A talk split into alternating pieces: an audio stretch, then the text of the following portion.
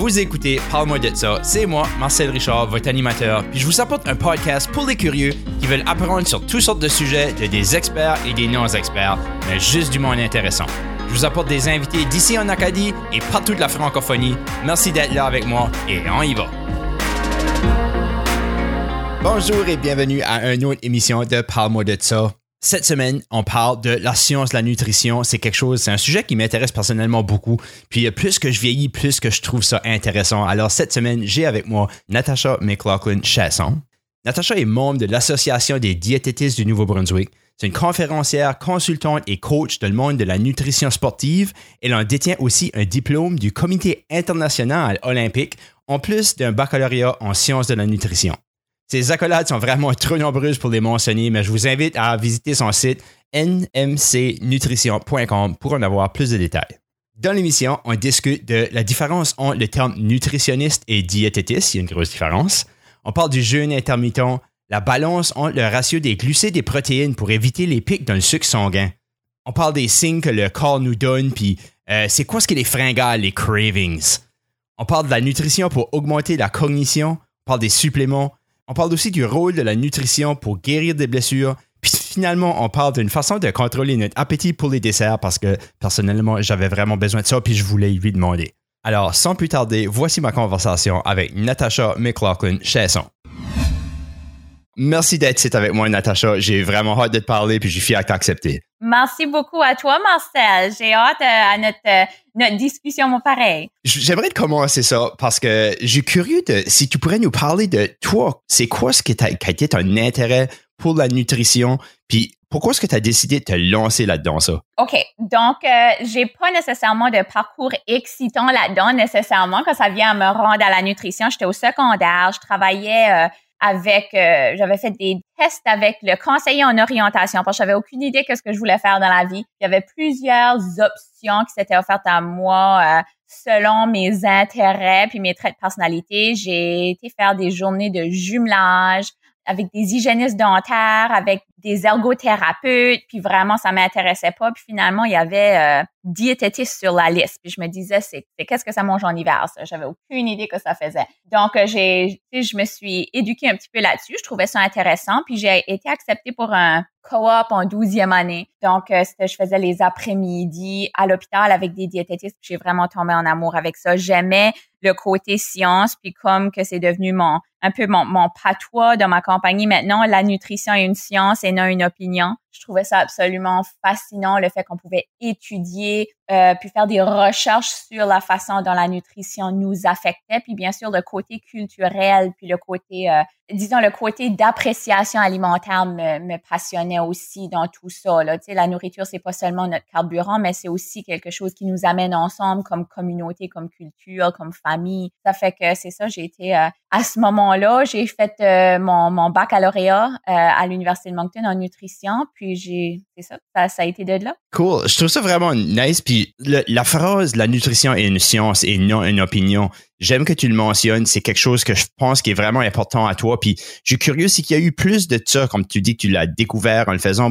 pourquoi est-ce que cette phrase-là a devenu très importante pour toi? Ben, c'est que la nutrition, c'est quand même euh, parce que tout le monde mange. Je me sens que tout le monde pense qu'ils savent un peu comment manger. Puis quand on fait une recherche, disons que ce soit sur Internet ou, n'importe quoi, on va euh, à une soirée sociale, puis les gens parlent de nutrition, puis tout le monde a une opinion, puis tout le monde semble penser que cette opinion-là, c'est des faits. Ou Serge m'a dit ceci, ou je sais pas trop quoi, ben on réalise pas la complexité derrière l'alimentation, puis le fait que quand on mange un aliment, c'est complexe le, processus de digestion, d'absorption de nutriments, l'effet du, carburant, du fueling. Je pense que c'est là qu'il faut vraiment réaliser qu'il y a des professionnels qui ont étudié là-dedans des sept ans d'études dans la science, puis qu'il y a des chercheurs qui vraiment font des recherches approfondies sur ces domaines-là. Donc, même si n'importe qui peut écrire un livre sur le sujet ou écrire un blog ou un post Facebook sur le sujet, ça veut pas nécessairement dire qu'ils sont connaissants dans leur domaine. je pense que c'est là qu'il faut vraiment spécifier ça puis que rendre ça au clair. Je savais que cette question-là m'a apporté beaucoup de questions intéressantes de suivi parce que la première, j'aimerais que tu, peut-être qu'il y a des gens qui le savent pas, mais il y a une grosse différence entre euh, quelqu'un qui travaille en nutrition puis un diététiste. Hey, t'as fait tes recherches, t'es vaillant, je suis impressionné que tu connais ça. Donc, le terme nutritionniste au Nouveau-Brunswick, puis dans plusieurs autres provinces, puis même dans les États, euh, certains États, le terme nutritionniste n'est pas euh, protégé par la loi. Qui veut dire que quelqu'un peut s'appeler nutritionniste avec quelques années d'études en nutrition ou avec aucune étude en nutrition? Donc, c'est vraiment difficile à savoir quand quelqu'un s'appelle nutritionniste si vraiment euh, il se base sur les sciences, sur la recherche et tout. Tandis que le terme diététiste est quand même protégé. Pour devenir diététiste, il faut avoir un bac de 5 ans en nutrition. Faut écrire un examen pour se faire licencier. Puis il faut ensuite euh, se faire licencier annuellement puis montrer des preuves d'éducation continue pour garder notre titre. Donc, euh, des diététistes, c'est des professionnels de la santé, tandis que des nutritionnistes au Nouveau-Brunswick, euh, entre autres, n'est pas un terme protégé. Je suis curieux si tu penses que ça, c'est une, une grosse raison qu'il y a tellement, comme tu sais, on dit le diet industry, qui est pas nécessairement juste pour perdre du poids, mais comme la nutrition, c'est une industrie que je dirais qu'il y a beaucoup de mauvaises informations out there. J'assume que tu agreerais avec moi. À 110% oui. c'est quoi ce qui fait que ça, cette information-là continue à être propagée?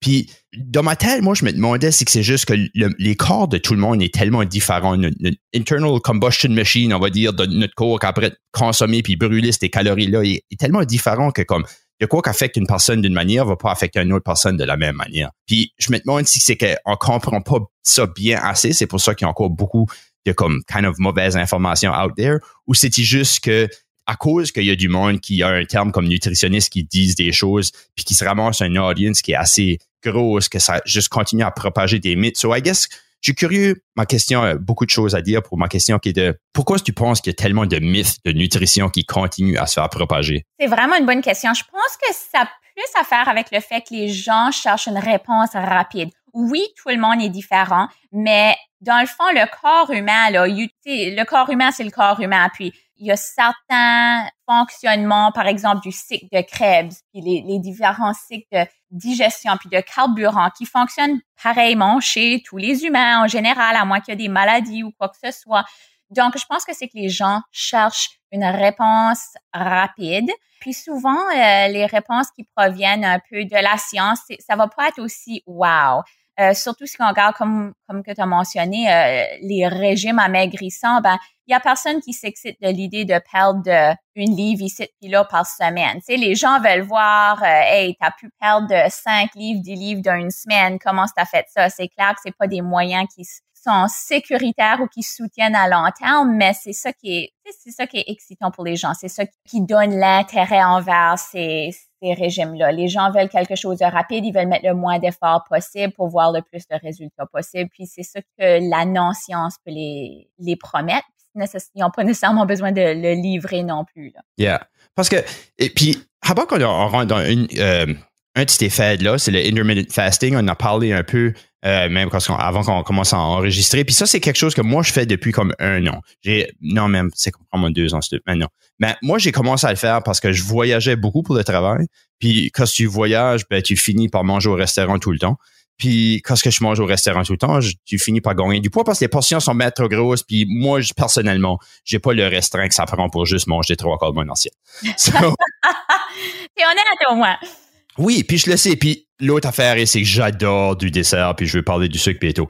So, l'affaire est que, comme, pour moi, ça a vraiment bien marché. J'ai pas réalisé comme que ça m'empêchait de faire aucunement de rien que je voulais pas faire. Puis pour moi, ça marche. Je, sais que ça marche pas pour tout le monde, mais comme, tu sais, so, moi, je compte mon histoire, puis il y a d'autres monde qui fait ça, mais le intermittent fasting a quand même aussi des bienfaits qui ont été comme kind of démontrés scientifiquement. Ils sont plus que juste pour perdre du poids. Tu sais, qu'il y a des affaires cognitives qui se passent aussi avec le fasting qui peut être intéressant. Mais je suis curieux, c'est quoi ce que toi tu penses de ça qui est, penses-tu que c'est une fête? Penses-tu qu'il y a des bienfaits? Puis comment est-ce que tu vois ça sur la longue des choses de faire du intermittent fasting? Quand ça vient au intermittent fasting, le, le risque là, c'est, ben, premièrement, on va parler un peu des bienfaits de ça ou, pourquoi les gens voient des résultats là-dessus, surtout s'ils cherchent euh, une, perte de poids ou quoi que ce soit, c'est que de un, ils finissent par consommer moins de calories dans la journée en entier parce qu'ils sont quand même limités sur la quantité de temps qu'ils mangent. et mhm. puis ils ont moins besoin de restreindre ce qu'ils consomment pendant cette période-là parce que c'est, c'est quand même plus limité. Puis la deuxième chose, c'est qu'on voit moins de euh, en sucre sanguin moins de puis des pics en sucre sanguin, c'est ça qui peut causer souvent des inflammations, du stockage de gras, des choses comme ça c'est surtout parce qu'on a une plus longue période de, jeûne. Mais ce qu'il faut se rappeler, c'est que beaucoup de ces études ici comparaient le jeûne intermittent à l'alimentation typique euh, nord-américaine, qui est quand même pas idéale. Si on compare à l'alimentation, disons, plus balancée, une alimentation plus, euh, on va appeler ça euh, métabolique, où on mange les bonnes combinaisons alimentaires avec le bon timing, puis les bons ratios de glucides, protéines, par exemple, les résultats face au jeûne intermittent sont pas nécessairement mieux. Donc, on voit pas nécessairement plus de résultats de ce côté-là. Le risque, euh, ben, comme tu sais, moi, je, je travaille majoritairement avec des athlètes, puis des athlètes professionnels. Je suis diététiste du sport. Puis souvent, moi, je vais voir mes athlètes qui veulent faire du jeûne intermittent, mais l'erreur qui se fait souvent, c'est qu'ils vont s'entraîner pendant la période de jeûne. Donc, s'ils choisissent de ne pas manger jusqu'à midi, puis là, ils ressentent la faim. Ben, quand on ressent la faim, ça veut dire qu'il y a du carburant qui manque. Il n'y a pas de gaz dans la tank à gaz, hein, parce que les glucides, c'est notre carburant pour le mouvement rapide. Alors, eux, ils se disent, ben, ça va, je m'en inquiète pas. Mais le problème, c'est que le corps commence par la suite à brûler de la masse musculaire. Puis là, s'ils s'entraînent par-dessus ça, ils peuvent pas maximiser les résultats de l'entraînement. Donc, un entraînement, on veut voir le plus de résultats possible. Puis si on n'a pas de carburant, on n'a pas de gaz dans la tank à gaz pour les mouvements rapides, puis c'est ça, le, les glucides, le pain, les pâtes, le riz, les fruits, ça, c'est le carburant pour les mouvements rapides. Mais ce qui finit par se passer, c'est que de un, la vitesse peut diminuer. Les études démontrent que ça peut diminuer de jusqu'à peu près un 17% mais aussi on peut brûler du muscle. Puis là, on peut voir euh, des déshydratations et tout. Donc, les résultats qui proviennent de cet entraînement-là sont pas exceptionnels. Euh, ça serait quasiment mieux dans ce cas-là si les gens veulent faire le jeûne intermittent, qui s'entraînent plus après d'avoir mangé peut-être en après-midi ou en soirée pour s'assurer qu'il y a quand même euh, des aliments pour carburer l'entraînement et de la récupération par la suite pour s'assurer qu'on voit des résultats de ces entraînements-là. Ça fait que c'est pas, euh, je dirais pas non nécessairement au jeûne intermittent. Je pense pas que c'est nécessaire. Il y a des façons de le faire, euh, de manger d'une façon, disons, euh, du matin au soir, puis de quand même voir des résultats. Mais chez, chez ceux qui, qui décident de le faire, je pense que l'idéal, c'est juste de s'assurer de ne pas nécessairement chercher à développer le muscle, à développer les compétences sportives euh, pendant cette période-là. C'est certain que si quelqu'un faim, il a de la difficulté à se concentrer, à faire le focus, ça peut affecter la qualité du en salle de classe ou au travail aussi. Oui, pour sûr. Puis il y a quoi que j'ai trouvé un peu curieux, moi, c'est que j'ai un peu moins faim à faire du intermittent fasting. Puis j'aimerais te parler de ça, mais j'aimerais aussi d'aller de. J'ai trouvé ça vraiment intéressant de comparer la diète, que si tu compares la diète nord-américaine euh, que, peut-être qu'on mange trop de junk, on va dire, puis que tu vois qu'il y a des bienfaits de faire du fasting pour. Parce que je pense que comme, des, comme Alzheimer's, ils disent qu'il aurait peut-être ça, puis qu'il y a, d'autres, comme des maladies cognitives qui sont améliorées avec des gens qui font une période de fasting. Parce que, veux, veux pas, comme, c'est l'histoire, puis je suis curieux comment est-ce que toi tu files about ça, comme toute l'histoire du fasting où tu te dis que comme de, l'historique des humains, on n'a pas toujours eu accès à de la nourriture, toujours comme, tu sais, ce qu'on veut. Comme right now, c'est facile. On n'a jamais eu si tant une facilité d'accès à de la nourriture. Puis que notre corps, ça a évolué pour, ça a évolué pour avoir des périodes de jeûne, puis même qu'il y a beaucoup de religions qui incorporent ça dans la religion comme telle, des périodes de jeûne qui, qui a été comme bénéficial pour des, pour, pour des raisons ou un autre, qu'ils ont décidé d'inclure ça dans une religion. Euh, puis même que de penser que comme quand que tu tombes sur un, jeûne de, 12-16 heures, tu tombes peut-être d'un un, mode de kétosis où ce que tu es activement après de brûler du gras, puis si tu tombes jamais dans ce domaine-là, est-ce que tu es après de brûler du gras, que ton corps est pas bien adapté à le faire? Ça, je suis curieux si que tu penses qu'il y a une histoire, que si c'est juste une histoire pour vendre un produit, ça, ou vendre une méthode ou si qu'il y a du, vraiment de la réalité là-dedans, ça? Donc, il y a, y a un aspect là qui est, c'est certain, pour vendre. Euh, faut se rappeler que autant que le jeûne se faisait dans le passé, dans le temps euh, que, les, humains faisaient la chasse et tout, euh, de un, ils étaient beaucoup plus actifs qu'on les maintenant. De deux, ils vivaient beaucoup moins longtemps. On peut pas nécessairement comparer leurs habitudes aux nôtres parce que pour faire des études de même, faut quand même avoir des composantes fixes, des, des variables qui ne changent pas, puis les variables sont absolument toutes différentes. Ça fait que faut se rappeler aussi de ce côté-là que le jeûne intermittent va quand même chez les, les, les, différentes religions comme le ramadan, par exemple, quand ils font un jeûne intermittent, c'est plus pour des raisons euh, spirituelles et tout. Puis on est chanceux qu'il y a beaucoup d'études qui ont été faites sur le, la nutrition pendant le ramadan, puis même dans mon cas avec mes athlètes, euh, comment maximiser la performance des athlètes pendant euh, le ramadan, donc quoi manger euh, le matin, quoi manger iftar, euh, le souper après le coucher de soleil pour vraiment maximiser euh, la santé. Puis c'est pas nécessairement maximiser la santé, mais diminuer les effets néfastes sur la santé. Alors le, risque aussi quand ça vient à faire des plus longues périodes, euh, comme que tu as mentionné par exemple le 16 heures, faut se rappeler que pendant qu'on dort la nuit là, on fait un jeûne à ce moment-là. Ça fait que le jeûne est là, il existe. Puis si on amène ça un petit peu trop raide, il y a quelque chose qui se nomme REDS ou Relative Energy Deficiency. Ça, c'est quand on a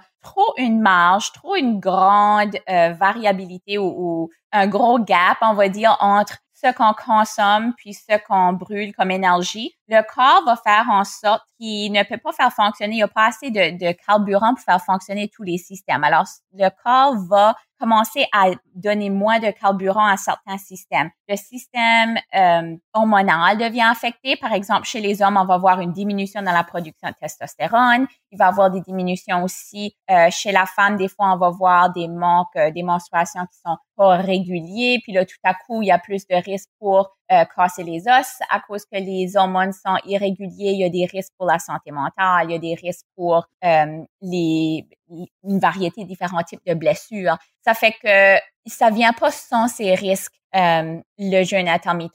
Ça peut faire en sorte, si c'est des, des cas extrêmes, qu'on peut manquer d'apport suffisant pour la journée, puis là, ça peut amener des, des problèmes additionnels. Puis comment est-ce que tu réalises ces manques-là? C'est-il facile à observer ou que comme parce que, parce que je me demande moi-même, j'ai après de manquer des choses, j'ai après de, peut-être me nuire à mon corps sans vraiment le savoir, parce que pour moi, ça semble avoir marché, mais des fois, je remarque que c'est difficile à, parfois savoir comment est-ce que tu es affecté quand ce que tu es dans cet effet-là tout de suite. Ça, j'ai curieux, c'est comment est-ce qu'une personne pourrait faire pour voir que peut-être qu'ils sont en manque de nutrition à faire du fasting comme ça? Ben, c'est certain que l'évaluation individuelle avec euh, des diététistes professionnels peuvent euh, certainement aider. Ça, ça serait là le moyen euh, ultime de déterminer, mais il y a, il y a toujours des, des, signes, des symptômes qu'il faut regarder. Euh, la fatigue, l'irritabilité, si on sent qu'on a peut-être un crash, focus, concentration qui devient affectée. Peut-être si on fait des entraînements puis on voit moins les résultats, on ressent le besoin de prendre une sieste ou qu'on dépend beaucoup sur la caféine. Des fois, ça va être aussi euh, des effets physiques, euh, on appelle ça en anglais DOMS ou Delayed Onset Muscle Soreness. Si on fait un entraînement puis qu'on a mal deux, trois jours après encore aux muscles, ça, ça peut être des signes aussi. Puis comme j'ai mentionné chez euh, les femmes qui ont des menstruations qui ne sont plus régulières, puis que ça serait pas en raison d'une préménopause ou quoi que ce soit. Ça, c'est des signes, euh, même des blessures ou des, quand on attrape souvent des rhumes, le système immunitaire qui aurait pas suffisamment euh, de carburant pour rester fort, on attrape tous les rhumes qui passent. Euh, ça, c'est des, des signes de, de, manque de calories pendant la journée. Puis c'est surprenant, mais il y en a même qui vont mettre du poids. Le corps va faire en sorte, presque comme s'il veut protéger contre une famine. Donc, il va faire en sorte que la personne va mettre du gras et brûler du muscle pour essayer de protéger le corps contre une famine. Donc, faut se rappeler que le corps est quand même fait pour survivre. Puis on parle de brûler du gras, mais à tout moment, on brûle du gras, on brûle des glucides. C'est pas noir et blanc. On va pas nécessairement brûler juste des glucides à une certaine période, puis juste des gras si la tank à gaz est vide. C'est possible de brûler les deux, puis on le fait à tous les moments.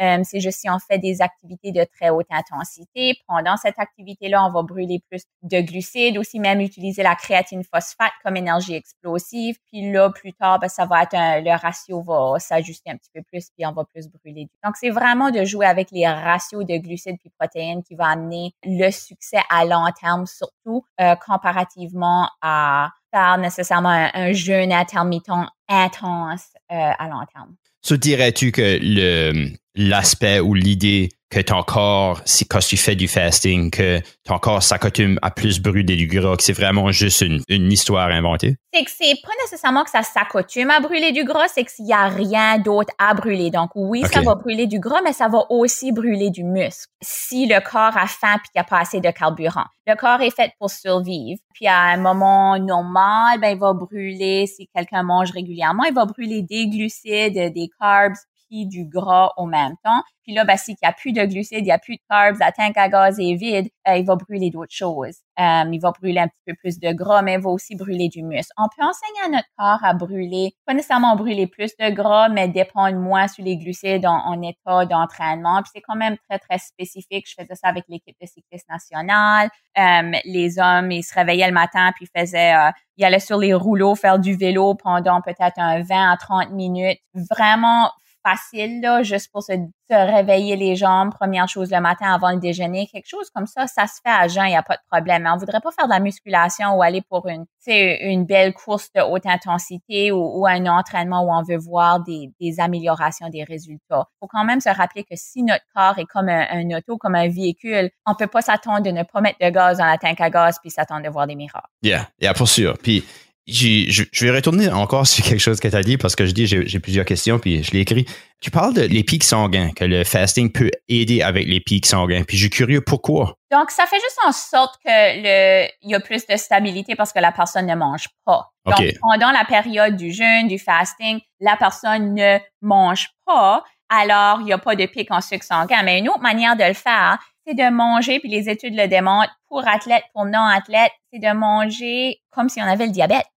Stabiliser les sucres sanguins. Donc, il y a beaucoup de gens qui vont déjeuner le matin, puis vont avoir juste un bagel ou, juste un bol de céréales. Ben, le ratio glucides-protéines est beaucoup plus haut en glucides, puis il y a très peu de protéines. Si à la place, quelqu'un déjeunait le matin puis prenait leur bol de gruau, mais mettait du lait de vache ou du lait de soya pour le faire cuire, donc avec la protéine, mélangeait peut-être des blancs d'œufs là-dedans ou, des œufs en entier, ou même mettait du beurre d'arachide là-dedans, puis ensuite on y ajoutait même euh, une autre source de protéines euh, à côté, ça pourrait aider à stabiliser significativement les pics en sucre sanguin. Parce que le rôle de la protéine euh, et même du gras, c'est comme le bouton écho dans l'auto qui fait en sorte que le, carburant va durer plus longtemps. Donc, comparativement même le matin au travail, au lieu de prendre une banane pour la collation tout seul ou une barre granola, ça, ça va donner un pic de sucre sanguin. On va avoir de l'énergie, un petit euh, sugar high, comme qu'on dit. Puis une heure plus tard, on ressent cette chute-là. En fin de matinée, fin d'après-midi, là, on relit la même phrase à trois reprises, puis ça n'a aucun sens.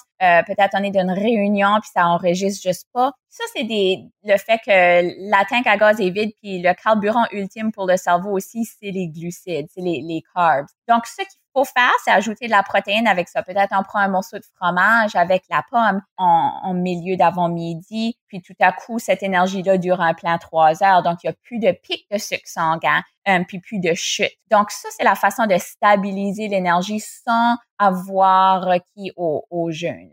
OK, cool. J'aime ça, puis je trouve ça intéressant aussi parce que j'étais en France, puis le déjeuner à l'hôtel qui était offert, il y avait tout le temps des, euh, des poitrines de poulet froides le matin pour déjeuner. Oh, je trouvais ça comme intéressant, puis j'adorais ça vraiment personnellement. Mais c'est drôle parce que tu regardes comme, on dirait, la diète nord-américaine. Le, déjeuner, c'est souvent du dessert. Tu as des, des pancakes, des muffins, euh, des bagels. C'est quand même assez comme juste un lot de carbs. Pourquoi est-ce que ça, ça a devenu comme correct de manger du dessert comme déjeuner? Ben, je pense que c'est culturel aussi. Puis il y a des affaires qu'on veut quand même pas laisser tomber parce que ça fait partie de la culture. Puis ce qui est intéressant, par exemple, au, au Japon, ça fait partie de la culture d'avoir de la soupe pour le déjeuner, par exemple. Donc, il faut quand même garder notre aspect culturel du déjeuner puis manger des choses qu'on aime parce que des fois, on oublie il faut aimer manger, il faut savourer, il faut rentrer nos cinq sens là-dedans. Je pense que on aime euh, l'énergie que ça nous donne, le petit boost des glucides le matin, mais il y a des façons de manger le bagel quand même, puis peut-être de mettre des œufs puis euh, là-dessus ou puis peut-être un fruit à côté ou même d'avoir des crêpes pour déjeuner, mais peut-être d'avoir un yogourt grec avec ça pour avoir plus de protéines ou même mettre du fromage cottage dans la recette de crêpes ou, du fromage ricotta pour ajouter de la protéine de ce côté-là. Donc, souvent, les gens pensent que de bien manger, faut vraiment faire un peu d'un overhaul puis laisser tomber toutes leurs préférences alimentaires. Mais des fois, c'est juste des petits ajouts comme mentionné. J'irais pas, personnellement, j'irais pas aussi loin que de manger euh, du poulet pour déjeuner, mais bon, j'ai des, clients qui le font, puis qui l'aiment, puis bravo, c'est une belle source de protéines. Euh, ça n'a pas besoin de faire partie, tu sais, le déjeuner n'a pas besoin de nécessairement être un déjeuner typique qu'on a grandi dessus ou qu'on a l'habitude de manger. On peut manger des restes du souper pour déjeuner. Il n'y a, pas, a pas vraiment de règles à ça. Là. OK la protéine le matin est quand même quelque chose qui a été mentionné par, que tu mentionnes, que ajouter à ton repas. Puis même que j'ai entendu des diètes où ce que c'est comme essayer de prendre comme 20 à 30 grammes de protéines le matin pour essayer de jump-starter ton système, which c'est certain que c'est du marketing term, là. Le dairy ou l'industrie laitière, on dirait que tu commences à avoir une attaque, mais comme on dirait que le monde essaie de moins en moins consommer de produits laitiers. Puis, je suis curieux si c'est juste moi qui remarque ça parce que personnellement, je j'ai comme vécu ça un peu. Mais je suis curieux, c'est quoi ce que tu penses, pourquoi est-ce que tu penses qu'il ressemble à avoir de moins en moins d'intérêt de consommer les produits laitiers? Ben, les produits laitiers, il y a quand même, de un, la quantité de, protéines, comme tu as mentionné, c'est vraiment ça, 20-30 grammes euh, de protéines par repas. C'est 1,3 grammes par kilo qu'une personne pèse qui serait l'idéal, 0.3 à 0.5 grammes. Mais les produits laitiers, il y a toujours des trends qui se font, il y a toujours des, des habitudes. Puis dernièrement, c'est anti-gluten puis anti-produits laitiers. Puis il y a des gens qui euh, donnent ces conseils-là euh, en nutrition qui sont pas nécessairement spécialisés dans le domaine non plus. Puis ça se promouvoit assez rapidement. La raison que la la protéine du lait n'est pas nécessairement une mauvaise protéine. Il y a la protéine whey, il y a la protéine caséine. Puis dans les recherches, dans les études qui ont été faites, surtout euh, chez les athlètes et tout, on voit une belle augmentation de masse musculaire avec la whey, avec la caséine. Ça ne veut pas dire que quelqu'un ne peut pas, sur des sources végétariennes, se développer puis avoir une belle santé puis une belle performance, mais c'est quand même une belle source de protéines. Puis, je pense que les gens sont rendus un peu euh, extrêmes avec les limites. Il n'y a pas nécessairement de, de risque. Oui, si quelqu'un consommait juste du fromage gras quatre fois par jour, c'est certain pour la santé cardiovasculaire et tout, euh, il y aurait des, des effets, mais il y a une belle source de calcium dans les produits laitiers. Il y a aussi une belle source de calcium dans le soya. Donc, si quelqu'un préfère de faire du breuvage soya, du tofu, du tempeh, des, des edamame, par exemple, comme source de protéines, ça va. Les produits laitiers, c'est quand même facile d'accès. C'est facile à prendre aussi, à préparer. Puis, c'est ça. Je, moi, j'ai pas de scientifiquement, moi, je me vois comme la voix de la science. Je, lis les recherches puis je transmets l'information. Il y aurait rien nécessairement qui ferait en sorte qu'une personne ne devrait pas consommer de produits laitiers. À moins, disons, s'ils ont des intolérances, ils peuvent aller pour le sans lactose. Ça irait. Mais sinon, les, les sources de soya sont aussi bonnes, là. OK. Vivez pas les, les recherches, on, peut tout admettre qu'il y a des recherches qui sont biaisées, n'est-ce pas? Si tu as un organisme qui essaie de promouvoir euh, le, le véganisme, on va dire. Puis, c'est certain qu'il a lancé trouver des recherches qui peuvent démontrer que le lait est pas bon. Puis, peut-être que dans leurs recherches, ça a vraiment démontré ça. Mais est-ce que c'est que les gens essaient de pousser un agenda? Parce que de l'autre côté de la médaille, tu peux avoir des gens qui disent oui, ben là, tu as les organismes qui veulent vendre du lait, Big mm-hmm. Milk, qu'on va dire, mm-hmm. qui font des recherches qui vont démontrer le contraire. Alors, pourquoi est-ce que, tu sais, c'est tellement difficile. On dirait que tu files qu'il y a des recherches qui peuvent prouver n'importe quel point de vue que tu set out à prouver du commencement. Alors, comment est-ce qu'on fait pour savoir que ces recherches-là sont pas juste influencées par un facteur externe comme ça? À 100% j'adore ça. Euh, donc, c'est ça, il faut pouvoir faire euh, la pensée critique. Puis, il y, a, tellement de gens qui manquent de ça, j'en parle souvent, mais il faut vraiment pouvoir faire la pensée critique. Puis, juste parce que c'est écrit, ça veut pas dire que c'est vrai. C'est là que notre rôle en tant que professionnel de la santé en nutrition, les diététistes, on est supposé, la plupart de nous le font, mais on est, on est supposé de pouvoir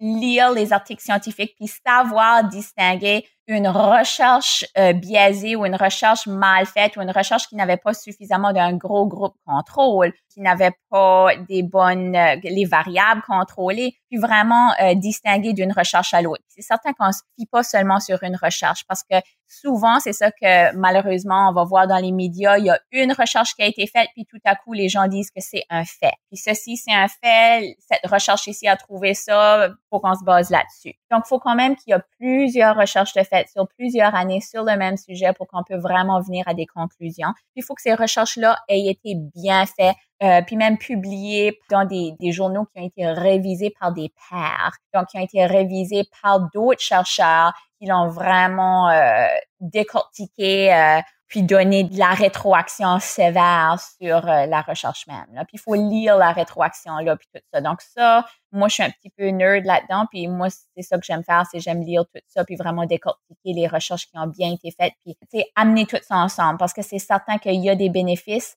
à manger de certaines manières, euh, par exemple plus d'aliments végétariens, plus d'aliments euh, végétalien aussi, mais il y a toujours euh, les extrêmes que mon but, c'est de rester vraiment non biaisé, puis de pas nécessairement m'en aller dans des opinions, mais plus avec la science, puis qu'est-ce qui démontre les, bienfaits. je pense, pense pas que les aliments qui sont animaux euh, ont nécessairement, d'après les recherches jusqu'à date, des effets négatifs euh, sur la santé si on peut bien balancer ça, avoir une alimentation mixte avec des peu de repas végétariens puis de sources de protéines végétales là-dedans. Mhm.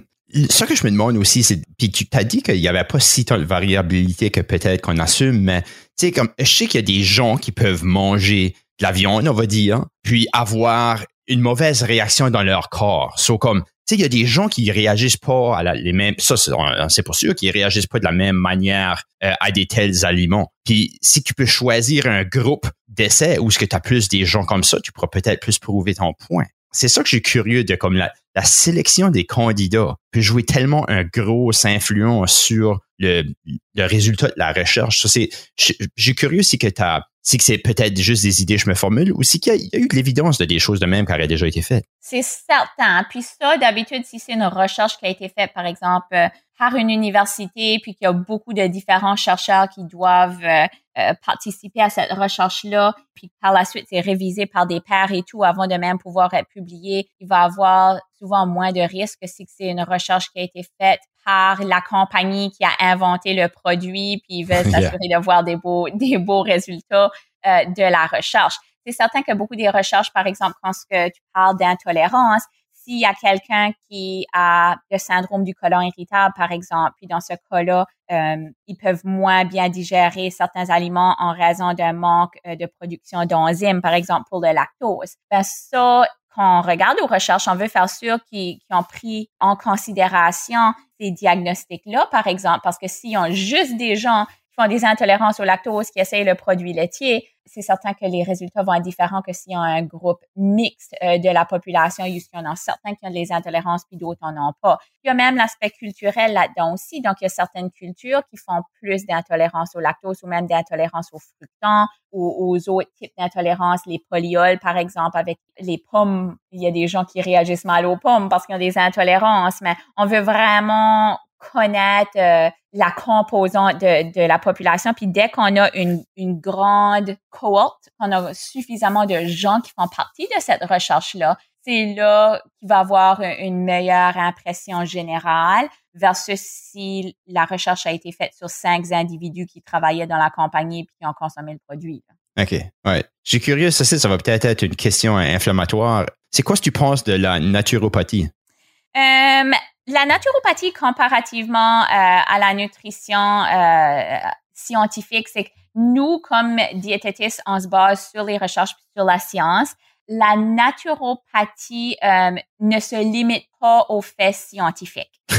Euh, donc, ils ont plus de flexibilité dans ce qu'ils recommandent, euh, tandis que nous, même légalement, on est obligé de se fier sur la science. Puis sinon, on peut perdre notre licence de pratiquer si euh, la recherche n'est pas scientifique. on a même une association où les gens peuvent faire des plaintes contre nous, comme c'est le cas pour les médecins. OK. On dirait que tu as répondu à cette question-là très politiquement. Suis curieux, c'est que le, le côté, quelque chose qui m'intéresse beaucoup à la nutrition, puis que on, parle de les, pics sanguins, puis c'est quelque chose que je pense qu'il joue en partie. Ben moi, j'adore le sucre. J'ai toujours aimé le sucre. Puis des fois, je suis curieux si que notre corps nous donne des, indices de les choses qu'on aime ou si que vraiment notre corps nous donne toutes sortes de mauvaises indications des choses qu'on devrait consommer ma question est vague un peu, mais je suis curieux, c'est quoi ce que tu penses qui est le rôle du sucre, puis pourquoi est-ce qu'on commence à voir le sucre un peu comme la, cigarette quasiment? Ben, le sucre, il est pas méchant nécessairement. Mais si on mange d'une façon euh, pas balancée pour nos besoins, on peut avoir plus de fringales que nécessaire. C'est certain que quand on mange du sucre, puis on a ce pic en sucre sanguin là, ça cause un petit peu d'un pic dans des hormones comme la sérotonine, la dopamine, qui nous donne un peu d'un high, un peu de, de joie. Puis c'est ça qui nous aide à, à retrouver la joie un peu dans certains aliments, puis qui nous fait des fois vouloir ces aliments-là quand on est en période, euh, disons, de stress ou de deuil ou quoi que ce soit. Maintenant, si on manque de nourriture, euh, de carburant plutôt dans la journée, si on n'a pas suffisamment mangé, disons, de protéines, on a eu des pics puis des chutes, ou si on a sauté des repas ou des collations, si peut-être on n'a pas mangé euh, suffisamment après un entraînement ou qu'on n'a pas eu assez de glucides dans notre journée, à la fin de la journée, le corps peut quand même, puis même pendant la journée, nous dire, garde, tu as besoin du carburant, tu as besoin du gaz dans la tank à gaz. Puis, c'est certain qu'il va pas nous faire aller pour des fèves qui va prendre deux heures à digérer parce que c'est tellement super élevé en fibres. Donc, le corps va nous dire, regarde, la tank à gaz est vide, je veux pas brûler du muscle, j'ai besoin d'un carburant. Et puis, la source la plus rapide qui va donner un pic en sucre dans les dix minutes après qu'on le consomme, c'est quand même le sucre simple. Donc, euh, c'est quasiment comme un, mode de survie que le corps nous donne. Puis ça qu'on réalise, c'est si on mange de façon balancée, si on mange aux trois heures, qu'on mange nos trois composantes nécessaires, les fruits, les légumes pour les antioxydants, les fibres, les produits céréaliers à grains entiers pour encore le carburant, mais les fibres qui nous donnent la stabilité, puis aussi la protéine, puis un peu de gras. Ça va faire en sorte qu'on n'a pas de pic puis de chute beaucoup dans la journée. Puis comme ça, si on veut du sucre à la fin de la journée, mais c'est pas ça goûte bon, puis c'est pas parce que notre corps nous dit je l'ai besoin pour survivre, je suis en état de panique. So, si que je comprends bien, tu de dire que notre corps nous donne quand même des bonnes assez indications de ce qu'on a besoin. C'est juste parce qu'on l'a maltraité toute la journée que peut-être ces indications-là nous aident pas. Oui, puis souvent, c'est que les gens se sentent coupables. Hein. Les gens se sentent que c'est leur faute quand ils ont des fringales. Ils se disent, ben, c'est mental, c'est psychologique. Je suis juste pas assez fort pour combattre ceci. Euh, je devrais avoir plus de force de caractère. Puis habituellement, c'est pas le cas. C'est le corps qui est en train de donner un message, soit la nourriture était débalancée, elle n'était pas suffisante, euh, les ratios de glucides protéines n'étaient pas suffisants. Des fois, ça a même affaire avec le sommeil. Donc, si quelqu'un n'a pas une bonne qualité du sommeil ou dort pas suffisamment, il y a deux hormones qui peuvent devenir débalancées. La gréline, qui est l'hormone qui nous dit qu'on a faim, peut augmenter, puis la leptine, qui nous dit qu'on est rassasié, peut diminuer pour qu'on se sente comme si qu'on a tout le temps faim, puis on peut pas se remplir. Puis ça, c'est un débalancement causé par un manque de sommeil. Donc, il y a beaucoup de différentes composantes qui viennent en jeu quand on a des fringales, euh, des, des cravings pour le sucre. C'est là qu'il faut qu'on essaye de découvrir qu'est-ce que notre corps essaye de nous dire. Ben ça, ça m'intéresse beaucoup parce que il y a une des raisons que j'ai commencé du fasting, c'est que j'ai tout le temps faim, moi. Puis si je mange à ma faim, je finis par gagner beaucoup de poids. Puis l'affaire est que comme c'est à notre toujours avoir faim, alors je me dis que si je fais du fasting, ben au moins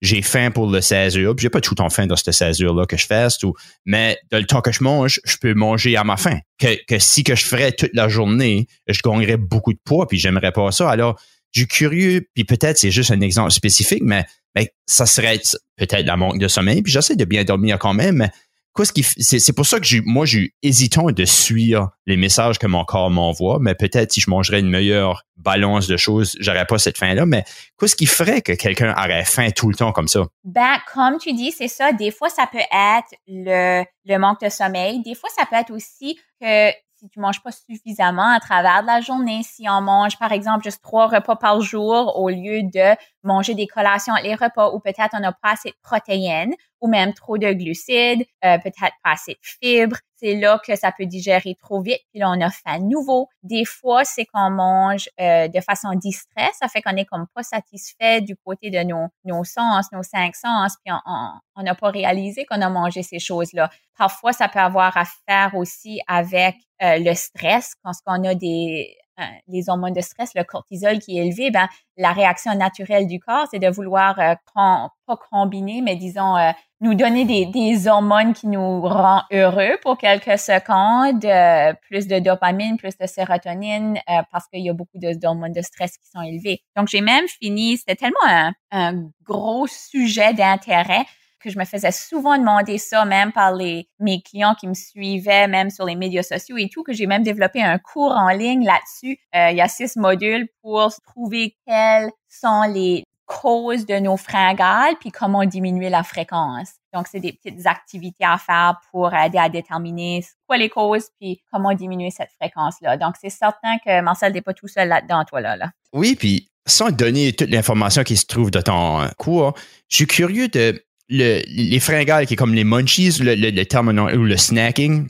qui serait, euh, tu sais, souvent on va snacker parce qu'on est tanné, ça tu le réalises, mais pourquoi est-ce qu'on fait ce lien-là? Pourquoi est-ce qu'on est, quand on est tanné, on a tendance à vouloir manger de quoi, puis quand on, veut manger de quoi parce qu'on est tanné, habituellement, ce stuff-là, c'est pas des, choses qui sont bonnes pour nous autres. Comment est-ce qu'on fait pour réaliser, I guess, que c'est ça qui se passe tout de suite? Ben, c'est aussi d'écouter à notre corps. Hein? Puis on est une société que on n'a pas toujours l'habitude d'écouter à notre corps. Souvent, on regarde, par exemple, un bébé allaité, ben, il y a personne qui calcule les, les quantités que le bébé consomme. Mais dès qu'on devient des enfants, euh, souvent, dans notre société, on, on se fait dire par les parents, finis ton assiette. Donc, on a l'habitude de se dire, j'aurai fini, je serai satisfait quand je vois une assiette vide. Ben là, on devient des adultes qui, par la suite, se disent, c'est qui ce qui va mettre quelque chose sur mon assiette, puis c'est quelle quantité, puis parce que moi, je mange jusqu'à temps que l'assiette est vide. Donc, parfois, c'est le fait de devoir s'assurer que quand on mange, on mange avec pas de distraction, qu'on essaye d'écouter à notre corps, même qu'on laisse une bouchée dans l'assiette pour pouvoir vraiment se permettre de dire c'est correct si je le finis pas complètement. Puis c'est à ce moment-là qu'on réalise, même quand on mange des aliments qui ont moins de valeur nutritive, j'appelle ça des aliments parfois, c'est vraiment de se dire sur une échelle de 1 à 10, c'est-tu vraiment un 10 sur 10 Ça vaut-tu la peine de manger? Parce qu'on mange vite, on mange tout ce qu'il y a dans l'assiette, puis on mange de façon distraite, soit on pense à d'autres choses, on est sur l'ordinateur, on est en train de conduire, ou on est sur notre téléphone, puis on n'apprécie pas ce qu'on consomme. Là. Ça fait que des fois, c'est juste de prendre ce moment-là qui va beaucoup aider. Ouais, yeah, j'aime ça. J'ai curieux parce que je, décolle peut-être sur une, autre tangente. Ben, c'est comme, tu sais, quand tu finis ton assiette, je vais manger mon assiette, je, vais finir de manger mon assiette, mais c'est comme, des fois, je réalise que je finisse mon assiette ou pas. Dans trois heures, je vais avoir faim de nouveau. Puis, est-ce que c'est normal, ça? Oui. est-ce que c'est ça qui, qui, qui, mène à la surconsommation? Non, on est fait pour, tu sais, c'est normal qu'on a faim trois heures plus tard c'est là qu'on devrait consommer une collation, puis que la collation devrait avoir un bon ratio de glucides-protéines pour nous satisfaire pour un autre trois heures. Donc, souvent, quand on essaie de manger suffisamment pour que ça nous satisfait pour 6-7 heures, c'est là qu'on surconsomme aussi. OK. Ben, je me demande parce que si je de quoi j'ai réalisé pour moi-même dans ma vie, disons que je mange le soir, pas longtemps avant de me coucher, le lendemain, je vais me réveiller affamé. Mais là que je fais du fasting ou jusqu'à 8 heures du soir, j'arrête de manger, puis je vais pas manger avant 12 heures, 2 heures, je fais des longs fastes, là j'aurais pas autant faim le matin là je me lève si que j'ai fasté le soir, si j'ai arrêté de manger le soir. Mais si je mange le soir, je me réveille affamé. C'est quoi ce qui expliquerait ça? C'est que des fois encore là, le, le corps arrête de nous dire qu'il a faim, ce qui sait que qu'on va pas l'écouter. Des fois, c'est qu'il a commencé à brûler de la masse musculaire aussi. Souvent, les gens se disent, ben, si je vais assez longtemps sans manger, euh, le corps me dit plus que j'ai faim. Puis, euh, ce qui se passe dans ce cas-là aussi, c'est des fois, il y a une sous-consommation, des fois, le métabolisme ralentit dans tout ça aussi. Puis, à la longue, il peut avoir les effets de REDS que j'avais discuté auparavant. Là. Donc, il faut être attentionné avec tout ça parce qu'il y a quand même des risques qui peuvent se passer quand on dépasse cette faim-là, puis qu'on n'a pas faim. Puis à ce point-là, des fois, des gens disent Ah, ben, je peux aller même plus longtemps sans manger, puis je peux aller même plus longtemps sans manger. Puis des fois, on va même développer pas nécessairement des désordres alimentaires parce que ça, c'est pas nous qui peut les diagnostiquer, c'est vraiment psychologique, ça se fait diagnostiquer, mais des habitudes alimentaires en désordre, on va dire. OK. Puis si on, on pousse ça à l'extrême où est-ce a des gens qui vont faire comme un water fast pour trois, cinq jours, C'est quoi ce qui se passe dans un système quand quelqu'un fait quelque chose comme ça? Ben, il n'y a plus de carburant. Euh, le corps est en état d'anorexie. Puis les gens deviennent des fois tout euh, excités parce qu'ils voient les, les, numéros baisser sur la pesée, mais il faut se rappeler qu'il y a du poids qui finit par être du poids euh, de la nourriture qui est dans nos intestins, qui se fait digérer dans notre estomac. Il y a aussi le fait que dans nos muscles, c'est là que notre carburant se fait stocker. les glucides absorbent trois fois leur poids en nous, dans nos Ça fait que dès qu'on coupe les glucides, on peut boire l'eau qu'on veut, mais on, on, demeure déshydraté. Ça fait que là, les poids descendent sur la balance aussi. Puis, il y a des certaines techniques qu'on utilise pour déshydrater à court terme. Chez mes athlètes, par exemple, qui doivent faire leur poids, mes, mes athlètes de MMA, mes athlètes de mes lutteurs, mes boxeurs, tout ça, qui doivent faire leur poids avant une compétition, on va utiliser des méthodes très assez sécuritaires, puis pas des méthodes extrêmes comme qui étaient utilisées dans le passé. C'est pour ça que c'est bien d'être suivi pour faire ça mais c'est pas quelque chose qui se fait à la langue, c'est pas quelque chose, euh, on, on, peut pas bien performer au travail, on peut pas bien euh, être une personne nécessairement euh, heureuse puis en bonne santé si on fait ça à long terme. Là. Oui, pour sûr. vraiment pas nécessaire non plus. Beaucoup de gens parlent qu'il faut nettoyer le foie puis nettoyer les, le système. Ben, le foie puis les reins là, c'est ça leur rôle. Puis s'ils fonctionnent pas, ben c'est pas trois jours sur un verre d'eau qui, qui nous faut pour, pour nettoyer ça, c'est un médecin qui nous faut si les reins puis le foie fonctionnent pas. So, quand les gens te parlent de cleanse, c'est certain que tu commences déjà à comme cringer. Là. Honnêtement, j'entends, j'entends moins souvent ça avec ma clientèle okay, sure. euh, parce qu'ils, souvent, euh, ils savent mieux puis ils voient qu'ils peuvent pas performer là-dessus. Mais les cleanses, encore là, c'est ça. C'est, c'est du marketing qui se fait faire pour faire croire que le corps ne peut pas faire son, travail qu'il faut tout seul puis qu'il nécessite absolument d'autres choses. Mais quand on boit de l'eau puis on mange des fibres, nos reins, notre foie, notre colon s'occupe de nettoyer notre corps. C'est ça le rôle de ces organes-là. Il n'y a pas de régime nécessaire ou qui va remplacer l'utilité de ces organes-là. OK, cool. C'est quand on, parlait d'hydratation euh, à tantôt, puis c'est quelque chose que ça semble qui, t'intéresse beaucoup, puis je trouve ça intéressant. Moi, j'ai quelqu'un qui boit, tu sais, il y a des gens qui disent qu'il y a de la difficulté à boire 2 euh, litres d'eau par jour. Ben moi, j'en bois 4-5, puis euh, si il y aurait une pénurie d'eau au monde, je serais le premier à mourir de déshydratation. Mais quelque chose que j'ai trouvé intéressant que tu as dit, que je, personnellement, je faisais pas vraiment, c'est de, des petites gorgées d'eau versus une grosse quantité. Parce que moi, je peux arriver, puis j'ai, si j'ai soif, si j'ai, je me rends à un point, est-ce que j'ai soif, je vais habituellement boire 500 à 1 litre d'eau d'une shot. Puis je, là, tu me dis que c'est peut-être pas bon pour moi plus qu'il faut, puis que ça, ou ça donne rien, je vais juste aller à la toilette plus souvent.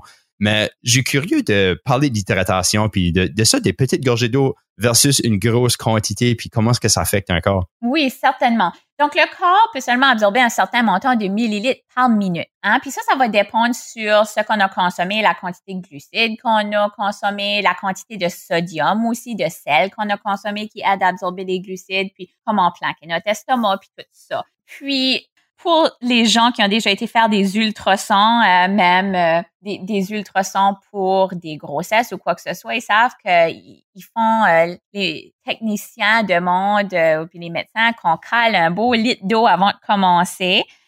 puis c'est pour remplir la vessie. Donc, quand on consomme trop de liquide d'un coup, ça passe tout droit. C'est certain que si on en consomme extrêmement trop, c'est là que ça peut devenir un peu dangereux. Une surconsommation, ça va aller euh, diluer les électrolytes qu'on a dans le corps, puis il y a des risques d'hyponatrémie, si on regarde à des, des 8, 9, 10 litres. Là. Mais oui, oui, oui. Mais là, euh, en général, euh, dans ton cas, je pense que tu te retrouverais plus à la salle de bain. Puis même si l'urine est claire, ça ne veut pas nécessairement dire que tu es bien hydraté, ça voudrait juste dire que ça passe. Hmm. So, I guess c'est ça qui est intéressant, comment est-ce que le, matin, moi, je peux, peux jamais boire assez d'eau quand je me couche pour me réveiller puis pas filer que je suis déshydraté. Puis, je suis curieux si que ça, c'est peut-être parce que je prends trop des grosses quantités d'eau à la fois ou si qu'il y a juste des gens qui, qui transpirent plus le soir ou quelque chose comme ça. Moi, je peux pas de 5 livres overnight, là, juste que, qui est probablement l'hydratation. Je suis curieux. Ben, Si tu vas aux salles de bain aussi, c'est certain. Puis je vais dire, avec le, le poids, euh, le poids fluctue tellement dans la journée, puis c'est pour ça qu'il faut pas se fier nécessairement sur la pesée pour déterminer euh, la composante de gras d'un individu ou quoi que ce soit, parce que la, qu'on mange un repas plus salé, qu'on boit plus d'eau, qu'on mange plus ou moins de glucides, un repas de restaurant qui est beaucoup plus salé, on peut facilement fluctuer. Puis chez les femmes aussi, à certains temps du cycle menstruel, peuvent mettre trois, 4 livres d'une journée. Là. Ça fait qu'il y a beaucoup de, fluctuations qui se passent là. Puis, c'est certain que le matin, quand on se réveille, on a quand même fait un, jeûne pendant la nuit. Puis, si dans ton cas, ben, que ton jeûne a été un peu plus lent, puis tu n'avais pas suffisamment de glucides pour retenir l'eau dans ton corps, ben, tu es peut-être un peu plus déshydraté là aussi. Hmm, OK. C'est quoi le rôle que l'hydratation joue sur la cognition? Parce que c'est là que j'ai entendu ton intérêt sur l'hydratation quand tu parlais des impacts de la nutrition sur la cognition. Alors, c'est comment est-ce que l'hydratation joue un rôle sur le côté cognition? Donc, quand on est hydraté, les études démontrent, il y a beaucoup d'études qui ont été faites, puis encore là, sur la performance, euh, que ça joue un rôle du point de vue concentration, focus, temps de réaction. Euh, les études démontrent aussi qu'on peut y voir un rôle avec même des réductions dans les maux de tête. Souvent, des gens vont dire qu'ils ont des maux de tête euh, assez fréquemment, puis à, consommer, par exemple, un pédialyte euh, qu'on peut acheter en pharmacie. Ça peut aider avec les maux de tête dans certaines personnes. Puis là, on voit que c'est des maux de tête associés à la déshydratation. Donc, c'est important de se rappeler que oui, l'hydratation joue un gros, gros rôle avec la performance physique, mais avec la performance mentale aussi, c'est là qu'on va s'assurer d'avoir une stabilité dans notre capacité de faire le focus pour des longues périodes. En plus, c'est certain de garder l'énergie pour le cerveau, les glucides, puis aussi la protéine pour cette stabilité-là. Donc, c'est vraiment une combinaison de l'alimentation et de l'hydratation qui va maximiser la performance. OK. Comme de l'épisode avec euh, Yves Pellerin, on a parlé des e-sports, puis je disais comment est-ce que c'est rendu que les, personnes qui, jouent des jeux vidéo ont des diététistes qui sont prêts de les, donner comme une nutrition pour être meilleur à jouer des jeux vidéo, ben là, c'est qu'on tombe de la cognition. C'est quelle sorte de nutrition que quelqu'un qui, qui essaie d'augmenter sa cognition devrait ou voudrait essayer de suivre? Donc, dans ce cas-là, c'est beaucoup le focus sur la stabilité énergétique. Donc, les ratios de glucides, protéines, euh, avoir s'assurer d'avoir suffisamment de vitamines et minéraux parce que si quelqu'un a une déficience, ne mange pas assez de fruits et légumes, puis dit, ben, c'est juste des fruits et légumes, ça va. Mais une déficience dans une vitamine ou un minéral peut quand même causer beaucoup de diminution dans les temps de réaction, dans les prises, capacités de prise de décision. Puis ça, c'est quelque chose que j'applique beaucoup quand je travaille avec les membres de la GRC, quand je travaille avec les Euh, j'ai même fait beaucoup d'études euh, avec les premiers répondants auprès du de Mike euh, à l'université de Moncton qui fait les, recherches en kinésiologie dans le, le, le, domaine de la performance dans les premiers répondants, puis la performance, le temps de réaction même chez les camionneurs, puis tout ça. Donc, il y a cet aspect-là de l'hydratation qui va jouer un gros rôle dans la prise de décision et tout, mais aussi l'aspect de garder cette stabilité énergétique-là pour le cerveau, pour s'assurer qu'il n'y a pas ce crash quand on ralentisse. On veut vraiment que l'énergie se fait livrer un peu à la fois versus des grosses d'énergie. Euh, puis c'est quand même un peu même la, le même focus avec les golfeurs parce que les golfeurs, une grosse partie du golf, c'est de pouvoir avoir l'énergie, puis le focus, puis la concentration, puis la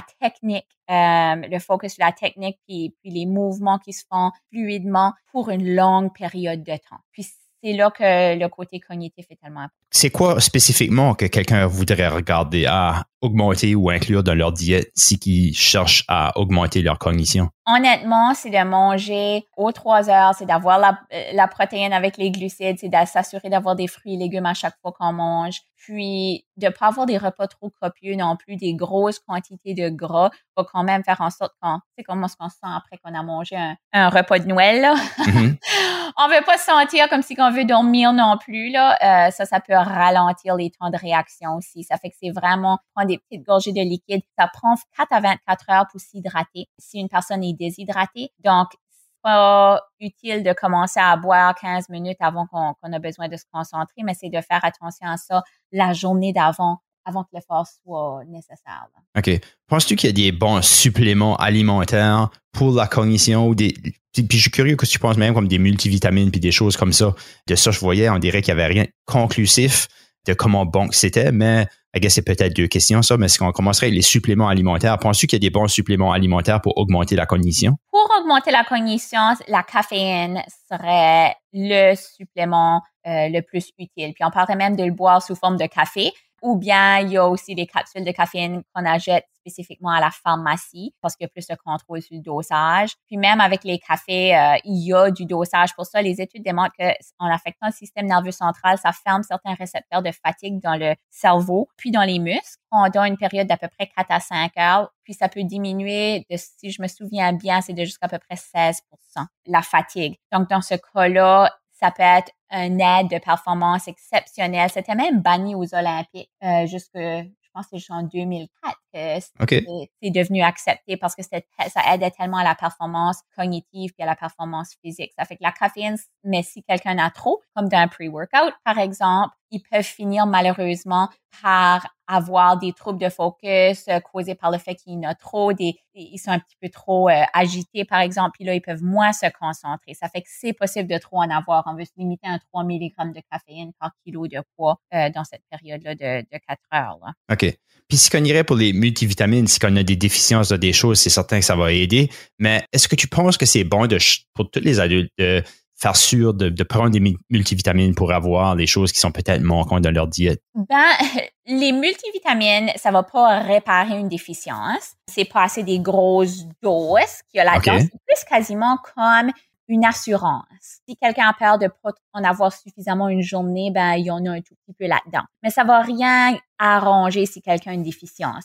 J'irais pas dire que tout le monde devrait le prendre parce que dépendamment des médicaments que les gens sont dessus, puis quoi que ce soit, euh, puis des diagnostics qu'ils ont, tout le monde a des différents besoins pour les suppléments de vitamines et minéraux. Il devrait avoir des recommandations personnalisées dans ce cas-là. Mm-hmm. Euh, mais vraiment, la vitamine au Canada que les études démontrent qu'on manque le plus, c'est la vitamine D qui provient des rayons UVB du soleil parce que d'habitude, on va soit porter des vêtements ou de la crème solaire puis euh, l'hiver, c'est certain qu'on n'a pas souvent euh, la peau la peau exposée pendant des 30 minutes à la fois dehors. Ça fait que euh, la vitamine D, le supplément de vitamine D, les recommandations sont d'avoir un supplément d'à peu près 1000 UI, unités internationales par jour. Faut se rappeler avec des suppléments, avec des vitamines et minéraux, c'est possible de trop en avoir. Puis souvent, les gens pensent à ça comme, ah, des vitamines, je peux pas trop en, je peux pas mhm. trop en prendre, c'est sécuritaire. Mais par exemple, un excès de vitamine D peut quand même augmenter des risques d'avoir comme des pierres au rein, par exemple, puis d'autres problèmes. Il y a certains suppléments que si tu en prends trop, ça peut t'arrêter d'absorber d'autres minéraux, par exemple. Puis là, tu peux développer des déficiences dans d'autres choses parce que tous les transporteurs étaient utilisés pour transporter ce minéral-là en particulier. Donc, c'est possible de se faire plus de tort que de bien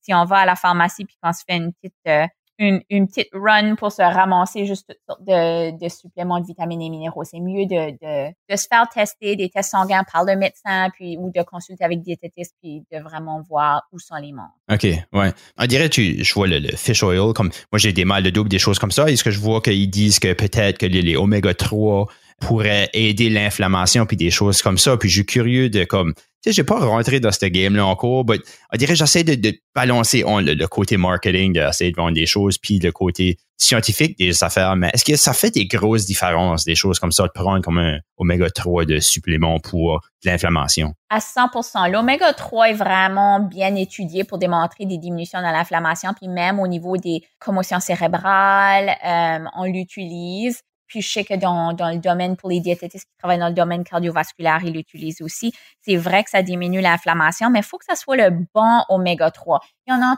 tellement, tellement dans les pharmacies des suppléments. Celui-là qu'on veut, ça provient vraiment des, des poissons gras, truites, saumon, sardines, macros. Si quelqu'un en consomme deux, trois fois par semaine, ils n'ont pas besoin d'avoir le supplément. Euh, mais même en canette, des, du saumon ou, des sardines, ça va. Mais sinon, c'est l'oméga 3 qui est élevé en EAP et ADH. Mm-hmm. Donc, celui-là, on voudrait vraiment que le ratio soit assez élevé, puis on voudrait à peu près un 1000 mg de EAP et ADH total par jour. Puis beaucoup des suppléments d'oméga 3 qui existent, c'est plus le ALA. Puis celui-là un faible pourcentage qui va devenir le AEP-ADH. OK. Donc, euh, il est beaucoup moins anti-inflammatoire. Puis souvent, les gens vont aussi prendre le oméga 3, 6, 9. Puis dans ce cas-là, malheureusement, le 6 puis le 9, on en a assez dans l'alimentation. Puis la manière de manger, d'aider à notre inflammation, c'est qu'on veut augmenter le AEP puis l'ADH pour que le ratio soit un peu égal à tous les autres types de gras. Donc, si on prend l'oméga 6 puis le 9 aussi, ben, le ratio change pas, là. OK. Donc, c'est vraiment là qu'on veut voir des améliorations. Puis, comme j'ai dit, ça a été étudié même euh, au niveau des commotions, parce que les commotions, c'est souvent euh, en raison d'inflammation, puis les études démontrent des, beaux résultats. Il euh, faut juste s'assurer de ne pas prendre des doses excessives, parce qu'encore là, des doses quand même excessives d'oméga 3, parce que c'est tellement anti-inflammatoire, agissent aussi comme amincisseur sanguin. OK. Hmm. Intéressant. Donc, si quelqu'un est déjà sur un amincisseur sanguin, on ne veut pas ajouter ça. Là. Yeah, pour sûr. Tu m'as parlé euh, avant l'entrevue que tu faisais de la travailler sur la nutrition de guérison de blessures, puis j'assume que c'est ça qui rentre là-dedans ça, mais comment d'autre que tu peux utiliser la nutrition pour mieux guérir de des blessures? Ben, dépendamment de la blessure, donc moi, un de mes rôles avec mes athlètes euh, professionnels, puis mes athlètes olympiques, mes athlètes euh, de, de, de, tous les côtés, c'est quand il y a des blessures, il faut que j'aide à adapter l'alimentation pour guérir les blessures le plus vite possible, mais aussi pour protéger la masse musculaire existante. Parce souvent, les gens vont, ont tellement peur de mettre du gras que tout à coup, ils, ils coupent tout, euh, puis ils mangent comme s'ils avaient 95 ans puis qu'ils étaient alités. Ben, ça aide pas à guérir cela. Ça fait que disons que c'est une blessure des os, euh, on va s'assurer qu'il y a suffisamment de calcium, mais aussi suffisamment de vitamine D pour absorber le calcium. Si c'est une blessure, euh, une commotion, on va s'assurer aussi de gérer les autres composants qui peuvent donner des symptômes qui pourraient se mélanger avec les symptômes de commotion. Donc, souvent, des gens vont venir me voir, puis ils ont eu une commotion, ils ont des maux de tête, ils ont des étourdissements, mais là, on réalise qu'ils mangent juste un repas par jour parce qu'ils sentent tellement mal qu'ils peuvent pas préparer la nourriture. Ça fait que là, on les aidant à manger plus souvent, puis à préparer des choses qui sont plus faciles pour eux à préparer, les étourdissements diminuent. Donc là, on réalisait qu'il y avait peut-être une hypoglycémie là-dedans qui n'était pas gérée. Ou bien, ils me disent, je les demande quelle couleur est l'urine le matin. Est-ce que c'est foncé comme du jus de pomme pour déterminer ce qu'ils sont déshydratés? Puis ils me disent, ben, j'urine pas jusqu'à la mi-journée, puis c'est comme brun parce que j'ai pas bu d'eau ben là, on réalise que peut-être les maux de tête sont empirés par le fait que cette personne-là n'est pas bien hydratée. Mhm. Ça fait que cette composante-là, il y a la composante pour diminuer l'inflammation, c'est certain, vitamine D, oméga 3, mais aussi, euh, encore là, j'en parle beaucoup, les ratios glucides-protéines pour pas avoir des pics en sucre sanguin, parce que les pics en sucre sanguin vont causer l'inflammation. Puis bien sûr, manger beaucoup de gras animal, de friture va aussi augmenter l'inflammation. Donc, c'est pas d'éviter rien en particulier, mais c'est de faire des beaux euh, liens avec les ratios, les combinaisons, puis aussi le timing pour s'assurer qu'on voit des résultats. Avec les blessures musculaires, on veut s'assurer qu'il n'y a pas d'apport en alcool, par exemple, parce que l'alcool peut être très, très inflammatoire. Puis même, l'alcool va inhiber la synthèse de protéines musculaires, qui veut dire que souvent, pour ceux qui jouent euh, au hockey récréatif, puis là, qui finissent ça, euh, ils se blessent à la cheville, puis ils finissent ça avec une bière, ben, le corps ne peut pas réparer cette blessure-là. C'est comme une barrière un peu qui va se faire pour que le corps ne veut pas nécessairement, euh, a pas la capacité de, de rebâtir le muscle et, de bien l'aider à guérir. Puis là, pour des blessures de ligaments tendons, ben, il y a d'autres combinaisons de suppléments pour aider à refaire le, le collagène puis vraiment renforcer les ligaments puis les tendons qui ont été blessés. Cool. C'est vraiment, je, je feel que je pourrais parler avec toi pour longtemps. Euh, c'est, le fun, vraiment. C'est, intéressant à penser. Si tu te blesses, euh, tu peux aller voir une diététiste puis peut-être aider la guérison puis euh, améliorer le temps que ça va prendre à guérir. Alors, c'est quelque chose que je pense que peut-être beaucoup de personnes penseraient pas vraiment à faire, mais que c'est une option. Puis Vraiment, je trouve ça super intéressant. Il y a une dernière chose que je voulais te poser. Ça, sort par rapport parce que juste là, on, a fini de temps, puis je trouvais c'était intéressant de sur un de tes vidéos que tu avais parlé de comme si quand on choisit de restreindre un aliment, plus qu'on a envie d'en consommer. Moi, c'est le sucre. Des fois, j'essaie de restreindre le sucre, puis ça m'aide pas beaucoup, mais c'est quoi la meilleure stratégie de, au lieu de se restreindre, de manger un aliment pour essayer de peut-être en consommer moins? Très bonne question. Puis ça, les, nouvelles études qui ont été faites là-dessus ont ici été faites sur euh, les enfants. Puis c'est fascinant parce que là, ils ont réalisé que ça pouvait s'appliquer aux adultes aussi. Mais plus qu'on restreint quelque chose, plus qu'on le veut. Et quand on en mange, c'est comme si notre corps nous disait, puis notre cerveau nous disait, c'est le seul temps que tu vas jamais en avoir. Ça fait que assure-toi que tu en as en quantité industrielle. Là. OK, yeah. Puis là, tu en consommes, puis tu l'apprécies même pas, puis là, tu te sens coupable. Donc, la bonne façon de manger, c'est qu'on restreint rien c'est que si on veut quelque chose, on s'assure qu'on le consomme. Euh, disons, tu veux une barre de chocolat, ben tu t'assois sans distraction, tu conduis pas, tu n'es pas en train de garder la télé, tu t'assois, tu prends ta première bouchée, puis tu te dis sur une échelle de 1 à 10, est-ce que c'est un 10? Parce que tu veux t'assurer de vraiment savourer puis que ça vaut la peine. Par la suite, tu fais attention à tes cinq sens. Comment ça sent? Comment ça goûte? C'est comment l'après-goût? Est-ce que ça fond dans ma bouche? Et si tu manges ça avec d'autres gens, tu manges une tarte qui a été préparée par un membre de la famille, ben, juste entamer la discussion puis dire, ah, tu sais, j'ai pas réalisé qu'il y avait euh, la rhubarbe là-dedans aussi ou je pense qu'elle est, goûte plus sucrée qu'elle goûtait la dernière fois. Puis là, les, les, les gens en discutent, la personne qui l'a préparé, elle apprécie aussi. Donc, à ce moment-là, on, on finit par mieux apprécier l'aliment. Les études démontrent qu'on va être satisfait plus puis ça va moins en prendre pour qu'on soit satisfait, puis on va être satisfait pendant plus longtemps aussi, parce qu'on a vraiment vécu le moment présent. Sinon, c'est qu'est-ce qu'on appelle un peu teasing our taste buds. Si on regarde euh, la télévision en même temps, puis on mange ça vite parce qu'on se sent coupable, on n'est vraiment pas en train de l'apprécier. Puis là, ça nous fait juste en vouloir plus. Puis c'est un cercle vicieux. Là. Puis c'est pour ça qu'avec les enfants maintenant, les études démontrent que la manière de, de les faire manger, c'est qu'on on met devant eux sur l'assiette les le un peu que nous autres on appelle le dessert avec le reste du repas. Puis je veux je veux te dire, je le fais avec mes enfants aussi, puis c'est impressionnant euh, comment est-ce qu'ils voient ça comme étant juste un aliment comme les autres. Donc c'est pas un morceau de, chocolat ou un jujube ou une poignée de chips, c'est pas wow pour eux, c'est un aliment comme les autres, c'est sur l'assiette euh, de temps en temps pour un repas. Euh, si c'est la fête, ben, le gâteau va sur l'assiette avec le repas. Puis souvent, sais, ils mangent les patates, ils mangent les légumes, puis ils laissent un petit morceau de, du gâteau parce que ça les tentait pas de le finir. Puis notre but comme adulte, c'est de se rendre à ce point-là aussi où ce que c'est plus un aliment qu'on qu'on dit qu'il est wow, puis qu'on veut mettre sur euh, un podium, mais c'est un aliment comme les autres, puis c'est correct de le consommer, puis qu'on enlève cette culpabilité-là. Puis en faisant ça, ben, on, on enlève le, le besoin de se restreindre aussi. Je trouve ça awesome, vraiment mon seul follow-up sur ça, c'est qu'est-ce qui arrive quand tu as déjà une habitude à ce que quand je finis mon repas, on dirait qu'un dessert à la fin signale à mon corps que j'ai fini de manger. Même si j'ai encore faim un peu quand j'arrête de souper, on va dire, mais si je peux avoir un petit dessert, ça peut kind of comme dire à mon corps comme OK, c'est fini, c'est correct, assure. Mais si que j'ai pas ce dessert-là, on dirait j'aurais tout le temps faim. No matter comment ce que je mange, de ce qui est sur mon assiette. S'il n'y a pas le petit dessert à la fin, j'aurais encore faim. Puis ça, je le réalise que c'est une habitude, mais comment est-ce que tu casses cette habitude-là? Ben pour ça, je te dirais que ce que tu consommes par la suite, assure-toi que de un, ça te satisfait. C'est quelque chose qui est vraiment un 10 sur 10. Prends une petite quantité, mais essaye de le mettre dans ton assiette pour commencer avec le repas. Puis là, il y a une chance que tu finisses pas ton repas au complet. Peut-être tu n'avais même pas besoin de la pleine quantité dans ton assiette non plus, mais que tu le mangeais pour te rendre à ton cadeau à la fin qui était ton, sucré.